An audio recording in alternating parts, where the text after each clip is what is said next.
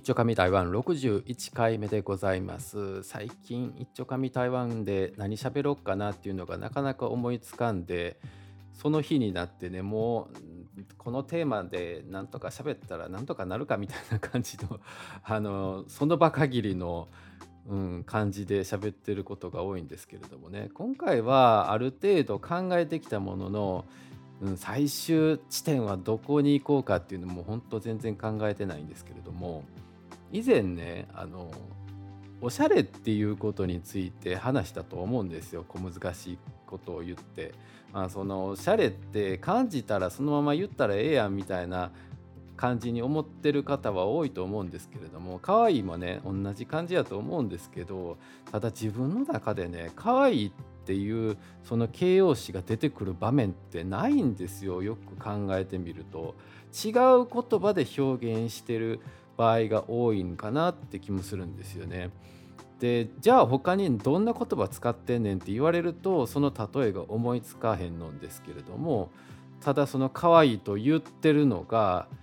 1週間に1回はないかなって気もするんですよね。1ヶ月に1回ぐらいかなっていうくらい。ただ無意識に言ってる可能性あるじゃないですか。でそれに台湾にいてるからそんなにね日本語を使う機会とかもないやろうからその代わりに中国語で「How could」とかって言ってるのかもしれないけどでも言わへんなって思うんですよね。でその「可愛い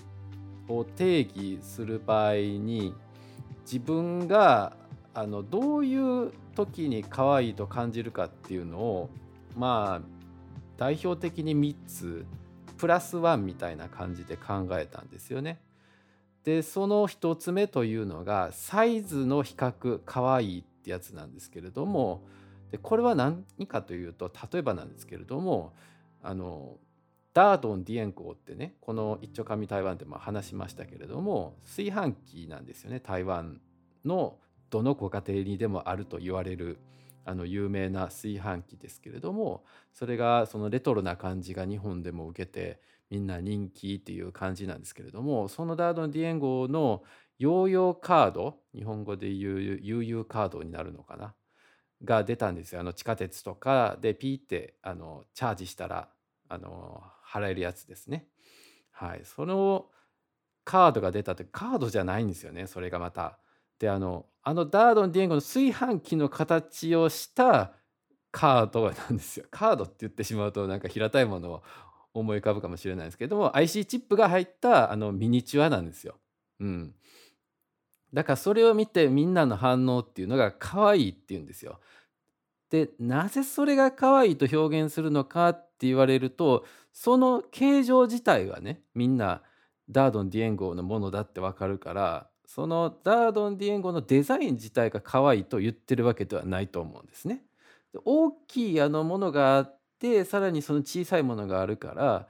可愛いって言ってんのかなって思うんですよ。で同じくねその悠々カードシリーズが結構いろんなミニチュア版が出てるんですよ。あの台湾であのレイズレイズやったっけなあのポテトチップスとかがあるんですよね。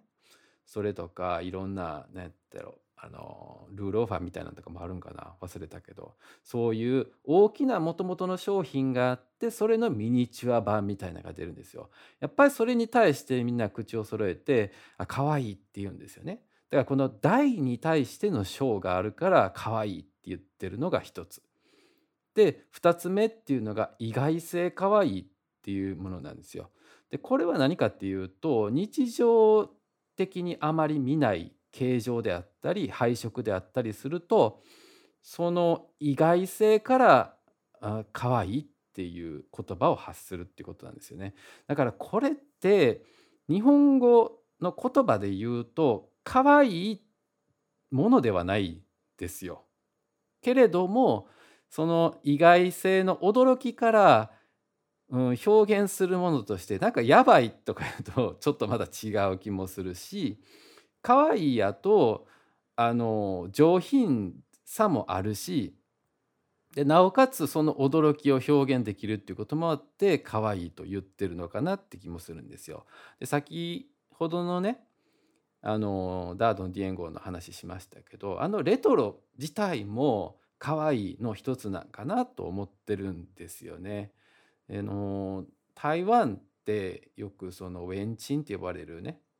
あのちょっと賢い感じかなレトロな感じの雰囲気のカフェみたいなのが多いんですよ。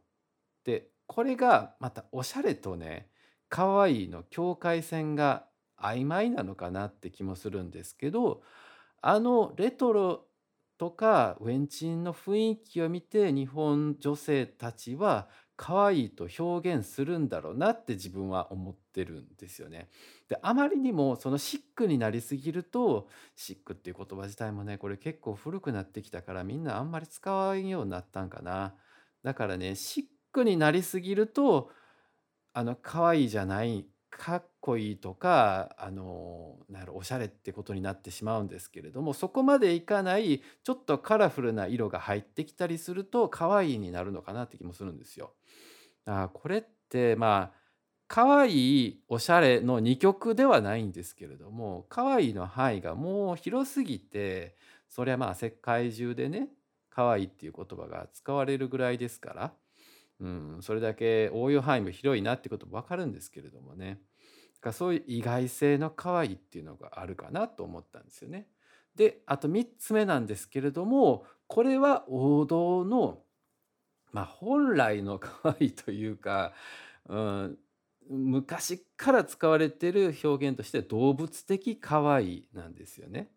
でこれは動物的なんですよ。だから動物自体をみんな可愛いかっていうことではなくって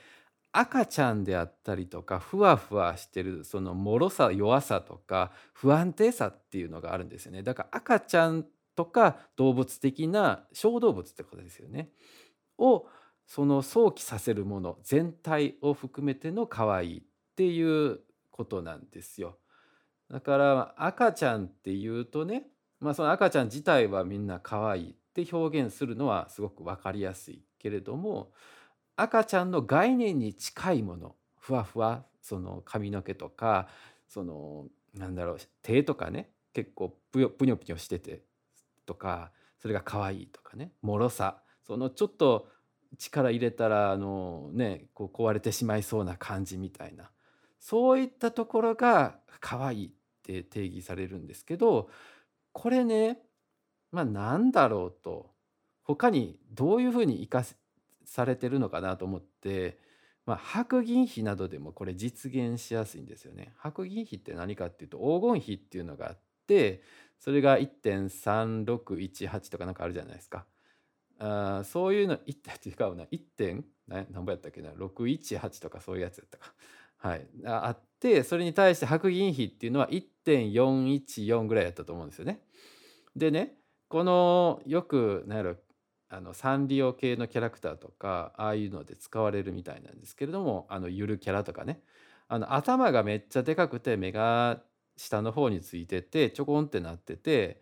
でこう目からその顎の間までがめちゃくちゃちっちゃいみたいな感じのあるじゃないですか。そうそうすると上が頭でっかちで下がちょっとちっちゃくなるから歩く時にねどうしても頭がふわふわふわふわ触れるからその不安定に見えるんですよ。それが可愛いっていう風になりやすいんですよね。だからデザインの業界ではそういう風な表現をしてまあ丸であったりあのふわふわであったりっていう、まあ、しずる感を出すというかその入れることによって可愛いっていうのが、うん、表現されてるのかなっていうのが、うん、あるんですよね。でプラスワンっていうのが